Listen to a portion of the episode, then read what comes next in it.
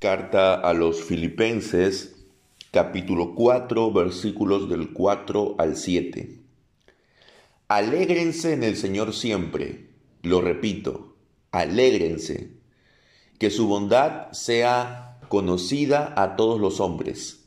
El Señor está cerca. No se inquieten por cosa alguna, sino más bien en toda oración y súplica presenten al Señor sus peticiones con acción de gracias. Y la paz de Dios, que sobrepasa todo entendimiento, guardará sus corazones y sus pensamientos en Cristo Jesús. Amén. Entonces en el capítulo 4 de la carta del apóstol Pablo a los filipenses, el apóstol manda algo que debería ser parte de nuestra vida diaria como cristianos. Él les dice, regocíjense en el Señor siempre. Y nuevamente les dice, regocíjense. Esto eh, también se podría traducir como celebren, gócense, alégrense, ¿Y qué podríamos celebrar? ¿Qué podríamos estar em, con, tan contentos? Diría el apóstol. Recuerden que cuando el apóstol estaba en, escribiendo la carta a los filipenses, él estaba no en la mejor situación. Él estaba privado de su libertad, él estaba en la cárcel. Sin embargo, él pide a las personas que están leyendo esta carta y a los que van a escuchar esta carta que se regocijen. Y el regocijo, hermanos, ese gozo, esa celebración, viene por las cosas que Dios ha hecho, por las cosas que Dios hace y por las cosas que Dios hará. No viene por lo que nosotros estemos pasando. No importa cuáles sean nuestras circunstancias, debemos siempre tratar de alegrarnos. Ahora, aquí también hay que tener cuidado porque la tristeza y la depresión sí tienen lugar dentro de la vida de un cristiano. Hay algunos que utilizan este texto para decir que un verdadero cristiano nunca puede estar deprimido. Y que si está deprimido es una señal de que realmente no es un cristiano genuino. Entonces, tengamos cuidado también cómo aplicamos este texto. Lo que aquí está mandando el apóstol es de que a pesar que nos podamos sentir tristes, y es natural que ante ciertas circunstancias de la vida podamos entristecernos, a pesar de eso, debemos regocijarnos. Si lo dice en un, modo imperativo, es porque la persona de manera natural no está alegre. Entonces, lo que el apóstol está mandando es, alérense siempre, aun a pesar de los problemas que puedan haber.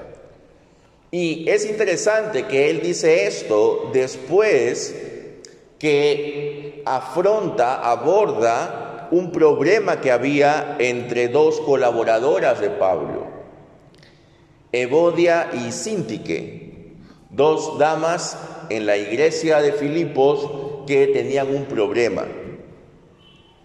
Entonces, él dice, a pesar de los problemas que puedan haber dentro de la comunidad, y fuera de ella, tenemos que regocijarnos, tenemos que celebrar las maravillas que Dios ha hecho por nosotros, Por eso es que en el versículo posterior dice, el Señor está cerca. Aquí está hablando no eh, cerca de tiempo, ¿no? Como que va a venir, sino está cerca de nosotros. Es decir, es, es alguien que está próximo, dispuesto a escucharnos. Entonces, acompañado de este mandato de que debemos estar tranquilos, gozosos, también nuestra gentileza, que también podría ser traducida como nuestra mesura, nuestra em, sensatez, nuestra prudencia, debe ser conocida por todos los hombres, por todos los mortales. El cristiano debe ser una persona capaz de mostrar una madurez emocional al momento de entablar una relación con otras personas. Debe tener autodominio de sus emociones. Y eso es tan difícil a veces, ¿verdad? Porque siempre hay situaciones que como nos empujaran a poder tener arrebatos de ira. Siempre hay situaciones a veces que escapan de nuestras manos, y eso vamos a verlo eh, ahorita nomás, que nos inquietan.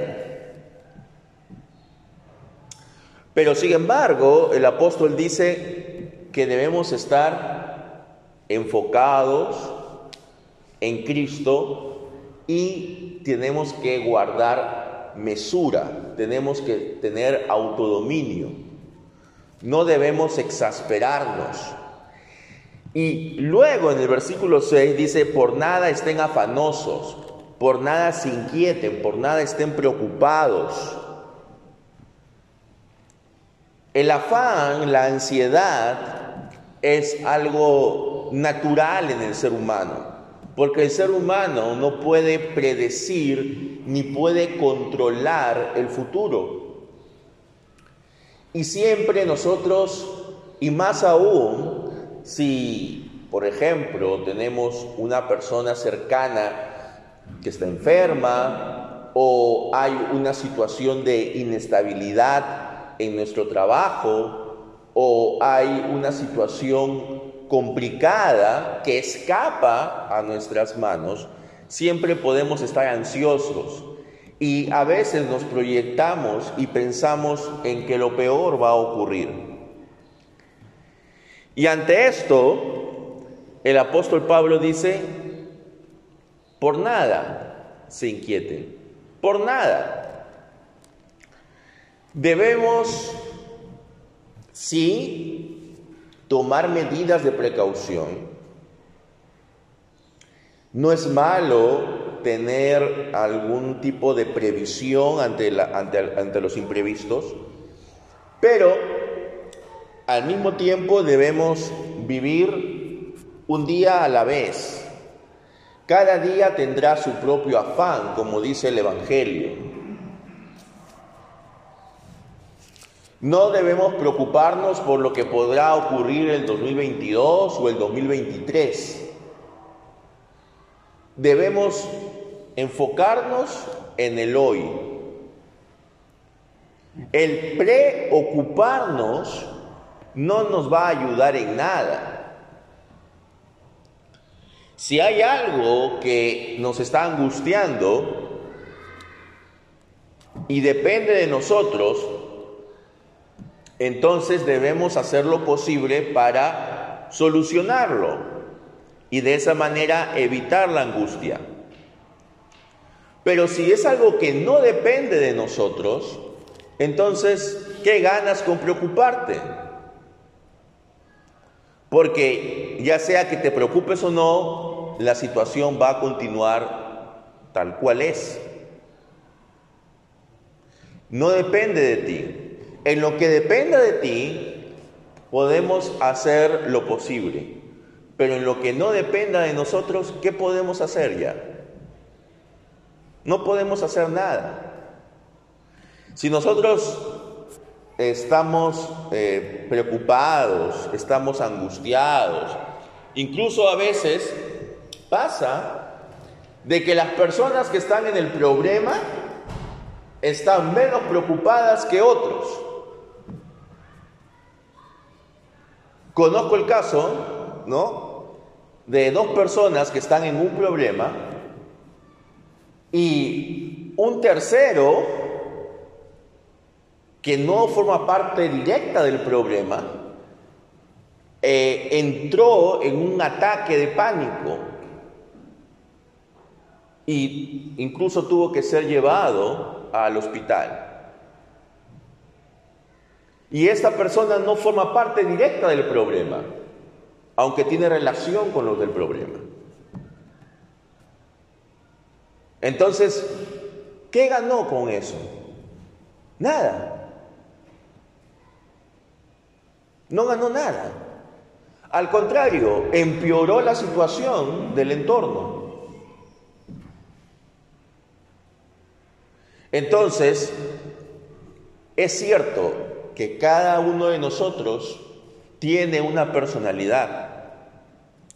Y también es cierto de que a veces, y no hay que tener prejuicios en esto, podemos ir donde un psicólogo para que nos oriente a modificar ciertas conductas que son ya patológicas en nosotros. No debemos tener prejuicios ni miedo al psicólogo, pero al mismo tiempo podemos decir que el mejor remedio, que la mejor terapia, que el mejor tratamiento para nuestra salud mental, ¿cuál es? la oración. Con eso no estoy desmereciendo el trabajo de los psicólogos. Es más, creo que a veces es necesario. Pero también es cierto de que nosotros como cristianos tenemos este privilegio que los demás no tienen. Y debemos aprovecharlo, debemos clamar ese derecho. Cuando estemos afanosos, cuando estemos preocupados por algo, descarguemos todo eso y presentemos nuestras peticiones delante de Dios con oración, es decir, con una actitud de adoración, de reverencia, con súplicas clamando a Dios y también con acción de gracias. Porque ciertamente una oración no puede ser solamente pedir, pedir, pedir, pedir, pedir. Porque las oraciones que hemos hecho antes y que creemos que algunas han sido contestadas, porque Dios tampoco tiene que contestar todas como nosotros queremos, pero algunas que han sido contestadas, tenemos que dar gracias por esto. No solamente tenemos que pedir, es como por ejemplo que usted tiene un hijo que solamente le pide, le pide, le pide y nunca le da las gracias por lo que ha hecho, por, por, por él. Entonces, en nuestra oración debe haber agradecimiento. Y si nosotros estamos en oración, lo que va a ocurrir es que la paz de Dios, que sobrepasa todo entendimiento, guardará nuestras mentes y nuestros corazones en Cristo Jesús. Es decir, ¿por qué dice sobrepasa, que sobrepasa todo entendimiento? Porque por más difícil que parezca una situación, si nosotros nos acercamos a Dios en oración, Él nos puede dar paz. Por eso es que la gente puede preguntarse, pero ¿cómo esta persona, a pesar de los problemas que tiene, a pesar de la situación difícil que está atravesando, puede estar tranquilo? Entonces, la gente a su alrededor quizás no lo comprende, no lo entiende, pero es porque esa paz le ha dado Dios por medio de la oración. Entonces, y es esa paz la que va a guardar nuestros corazones, es decir, nuestras emociones y nuestros pensamientos. Porque lo que nos angustia, más a veces que la situación en sí misma, es toda la serie de pensamientos que se originan alrededor y que nos estresan, que nos causan un malestar. Tenemos una situación difícil, bueno, y entonces ya empezamos a especular. ¿Y qué pasa si ocurre esto? ¿Y qué pasa si ocurre lo otro? ¿Y qué pasa si mañana ocurre esto? ¿Cómo voy a poder responder ante esto? ¿Y qué pasa si fulano hace esto? Y entonces empezamos a ir hilvanando ciertas situaciones, digamos, especulativas, y entonces todo eso nos quita la atención, nos quita la paz, y al final nos lleva incluso a la inacción, porque estamos tan pensando en lo que podría, en lo malo que podría ocurrir, que no nos ocupamos en lo que realmente podemos hacer. Entonces, hermanos, si nosotros estamos pasando por un problema de cualquier tipo, tenemos que serenarnos, en primer lugar. Tenemos que actuar con mesura, con prudencia. Y luego ir en oración ante nuestro Padre. Y ya con la mente despejada, ya con los ánimos calmados, poder tomar la decisión que mejor corresponda. Pidámosle sabiduría a Dios para que Él pueda guiarnos, para que por medio de su palabra podamos ser guiados y podamos llegar al a la mejor solución. Muchas veces hay problemas que empiezan como algo pequeño, pero por no saberlo solucionar a tiempo, empiezan a crecer, a crecer, a crecer, hasta que se vuelven algo ya que parece eh, insolucionable, incorregible. Que esto no ocurra entre nosotros. Si hay algún problema, alguna dificultad, pues busquemos a Dios en oración y ocupémonos de eso. Y si vemos que ya no tiene solución, pues Dejémoslo ahí y pasemos a otra cosa.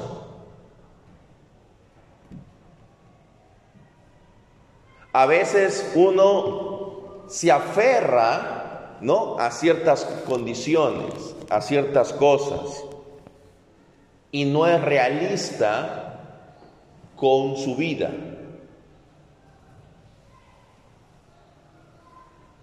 Vivamos el ahora. Disfrutemos lo que tenemos. Disfrutemos lo que Dios nos ha dado. Que de repente no es lo que yo había pensado, pero es lo que tenemos. Y mientras estamos buscando algo que nos satisfaga más, disfrutemos lo que tenemos ahora porque de repente ese mañana que anhelamos no llega, porque ninguno de nosotros tiene la vida comprada. Y a veces por proyectarnos a un futuro ideal, nos perdemos de buenas situaciones en el momento. Aprovechemos lo que Dios nos da. Démosle gracias, en primer lugar porque tenemos vida, en segundo lugar porque tenemos salud y en tercer lugar porque nos ha dado un medio muy importante para poder tener paz en nuestra mente y en, y en nuestro corazón, que es la oración. Aprovechémoslo. Dios le bendiga, amados hermanos. Amén.